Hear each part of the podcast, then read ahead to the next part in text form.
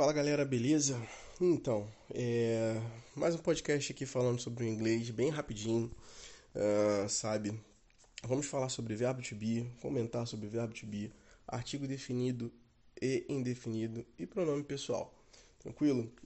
Então vamos lá. É... Eu não vou seguir material aqui, beleza? Eu apenas vou explicar, vou falar diretamente. Tranquilo? Então, você que está chegando aqui agora não é meu aluno, às vezes fica se questionando, até o meu próprio aluno fica se questionando, pô, verbo to be de novo, tá? O pior é quando você vê o verbo to be desde o sexto ano e você não aprende a usar, não aprende a reconhecer, não aprende a, a, a perceber a estrutura do verbo to be, tá? Isso que é pior, porque o aluno às vezes reclama, reclama, reclama, quando você passa uma questão bobinha de verbo to be, às vezes o cara não sabe, ele não consegue traduzir, ele não consegue perceber, tá? Então, o verbo to be é o verbo básico da língua inglesa. A gente sabe que ele vai ser verbo auxiliar de outros tempos verbais, ele vai aparecer de, outro, de outra forma em outros tempos verbais, tá? Então, reconhecê-lo, saber usá-lo é, é, o básico do básico, né? Então, o verbo to be né, é, significa ser estar, tá? Isso é fato, todo mundo já viu isso. E às vezes não consegue perceber que o verbo tem dois significados na língua portuguesa, né? E quando eu conjugo, por ele ser um verbo irregular, ele vai mudar, tá? Diferente quando eu falei lá no, no, no outro podcast, I speak, tá? Eu falo, I work, eu trabalho. Quando o verbo to be, quando tá lá no infinitivo to be, não é apenas retirar o to, ah, ele tá conjugado, não, ele vai mudar, tá? Vai ficar I am, tá? You are, he is, she is. Então, quando eu conjugo o verbo to be, ele vai ter apenas três variações, am, is e are, tá? Uh, am para primeira pessoa, is para terceira pessoa de singular e are para demais pessoas. E aí o que, que acontece? Quando eu comparo com a língua portuguesa, né, que eu gosto de fazer essa comparação, você vai perceber que é, é, é, muito mais simples, né? Eu tenho apenas três variações. Quando eu conjugo o verbo ser no presente, tá? Eu praticamente vou ter uma variação para uma variação é, na conjugação para cada pessoa verbal né? E a, às vezes a pessoa não se liga nisso, né? E a dificuldade maior vem na questão do uso, né? An, is or. Galera, é muito simples. O é sempre pra, para a primeira pessoa. I am, eu estou, ou eu sou. I am a good student, tá? I am at home, eu estou em casa, eu sou um bom estudante. Beleza? É bem simples. Vai depender é, é, do, do contexto que vai te dizer qual é a tradução, ou a forma como você quer utilizar, sabe? É, vai depender. Se você quer usar o verbo ser, tu vai usar o mesmo verbo para as duas coisas, ou para o ser ou para o estar. O contexto vai te dizer. Então você imagina assim: John, my brother. Né? Aí você bota lá: John is my brother. Então você vai pensar: John é meu irmão ou John está meu irmão?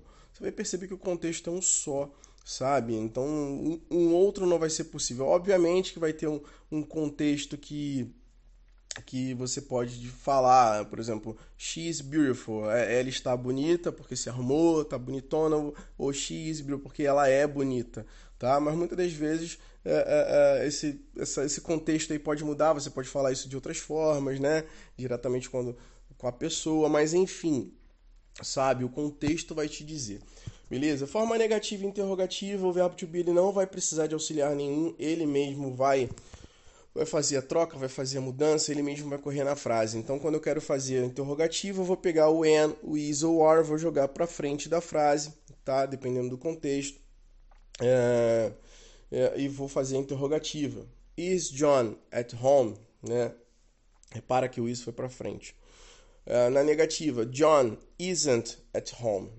Ou John is not at home. Eu sempre prefiro para o aluno usar a forma abreviada, né? Para aquele aluno que tem dificuldade, usar a forma abreviada. Mas às vezes tem professor que gosta de diferenciar, colocar a questão uh, no, com a forma negativa normal e depois uma questão da forma negativa abreviada. Eu não, como é a mesma coisa, eu sempre oriento o aluno a usar a forma abreviada porque ele é, assim diminui a chance de errar. Obviamente aqui eu estou utilizando exemplos bem simples, sabe? Bem basiquinhos, mas às vezes em sala de aula, quando a gente está com livro, aparecem exemplos mais complexos, então eu oriento sempre o aluno a estar tá utilizando essa questão aí da, da forma abreviada. Tranquilo? Estamos juntos? Então vamos lá, vamos partir agora para o artigo definido e indefinido. Eu tenho dois, tá? Aliás, artigo indefinido. Eu tenho o, o A e o N. Beleza? Então, é, vai depender do som, sabe? A tia Teté, ela, lá na escolinha, lá no sexto ano, ele vai falar para você que ah, começa com vogal, você vai usar um. Começa com consoante, você vai usar o outro. E não é bem assim, tá? Eu tenho a questão do som, beleza? O A eu vou estar utilizando antes de som, som de consoante e o N eu vou estar utilizando antes de som de vogal. E aí que vem o problema, tá? É, lógico, obviamente, que a maioria das palavras que começam com consoante você vai usar o A, e a maioria das palavras que começam com, com vogal você vai usar o N, mas eu tenho algumas palavras né, que isso não acontece, beleza? Uh, por exemplo, a questão do H, uh, o H que tem som aspirado e o não aspirado, beleza? Quando eu falo assim, hour, hour, hora, tá? Começa com H, mas esse H ele não é aspirado. Quando a, primeira letra, o primeiro som é o som de A. Então eu vou falar an hour, beleza? Agora, se eu falar house, house, você vai perceber que o H ele é aspirado. Então eu vou falar eu vou falar a house, a hot, a horse, tá? Diferente, por exemplo, de honest honest man, an honest man, porque tem som de O, o H não é pronunciado, beleza? Tem a questão do som do U também, às vezes o U ele pode variar. Por exemplo, se eu falo umbrella, tá? Umbrella, eu tenho o som da vogal U, então eu vou falar an. Agora, se eu falo university, university, tá? Eu não tenho som do U, eu tenho som de U, ou seja, de Y, tá? Então, eu vou estar utilizando a university. Então, esses casos aí da questão do, do artigo indefinido, tá? É, a gente acaba prestando atenção nisso, nessa questão do som. E o aluno, às vezes, ele não percebe, tá? O artigo definido eu vou ser bem breve, eu não vou me estender porque são várias regras, eu poderia fazer um podcast só para o artigo definido, beleza? Mas assim, o artigo definido tem a mesma utilização da língua portuguesa, só que tem algumas exceções à regra, tá? Eu vou estar utilizando em nome de família, eu vou estar utilizando é, é, em nome de acidente geográfico, nome de lugares específicos. Então tem uma, algumas regrinhas onde eu não posso estar utilizando o artigo definido, mas de básico assim, o artigo eu só tenho um só, o definido é apenas um. Enquanto no português eu tenho a diferença de gênero e, e número, né? O A os as, na língua inglesa é um só, é o de, tá? E a tradução vai depender do substantivo a qual ele está se referindo. Então, se eu falo the boy is at home, né? The boy is my son, uh, o menino, tá? Agora, se eu falar the boys, é os meninos. Então, o artigo ele, se, ele permanece inalterado, tá? Uma curiosidade que às vezes o aluno não percebe, ele tem uma dificuldade de, de, de visualizar isso. Tranquilo? E as questões dos pronomes, né? Dos pronomes pessoais, que às vezes o aluno ele não sabe utilizar, ele não consegue perceber, né? Porque a estrutura sintática da língua inglesa é muito parecida com a da língua portuguesa. Eu vou ter ali sujeito, verbo, complemento, do mesmo jeito, tá? E o cara ele não consegue perceber a questão do uso do pronome, muitas das vezes.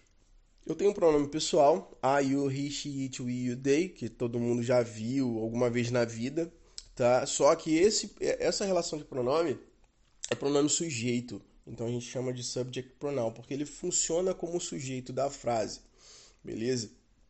I want a new watch, tá? You were late for the class. He was three older... Aliás, he has three older sisters, beleza? Agora, da mesma forma, eu não posso estar utilizando esse pronome na, na frase como se fosse objeto da frase, como se fosse complemento da frase, né? É que nem o pronome oblíquo na, na língua portuguesa que ninguém usa às vezes corretamente na, na linguagem oral, beleza? Então, o object pronoun é me, you, him, her, it, us, you e them, tá?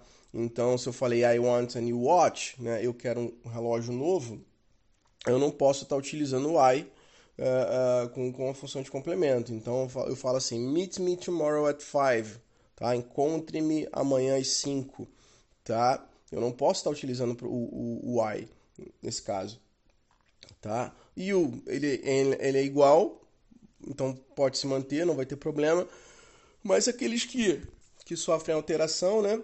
He, him, she, her, eu não posso é, é, é, mudar, vou manter, né? Então, please call her for me. Então, por favor, ligue para ela por mim, para mim, por favor. Enfim, sabe, eu não posso estar utilizando invertido, tá? E às vezes o aluno ele tem essa certa dificuldade. Beleza? Então vou ficando por aqui, eu já fiz aquele resuminho básico para vocês. Tranquilo? Qualquer coisa me chamar no Instagram, arroba português afiado. Valeu, é nóis, Oui.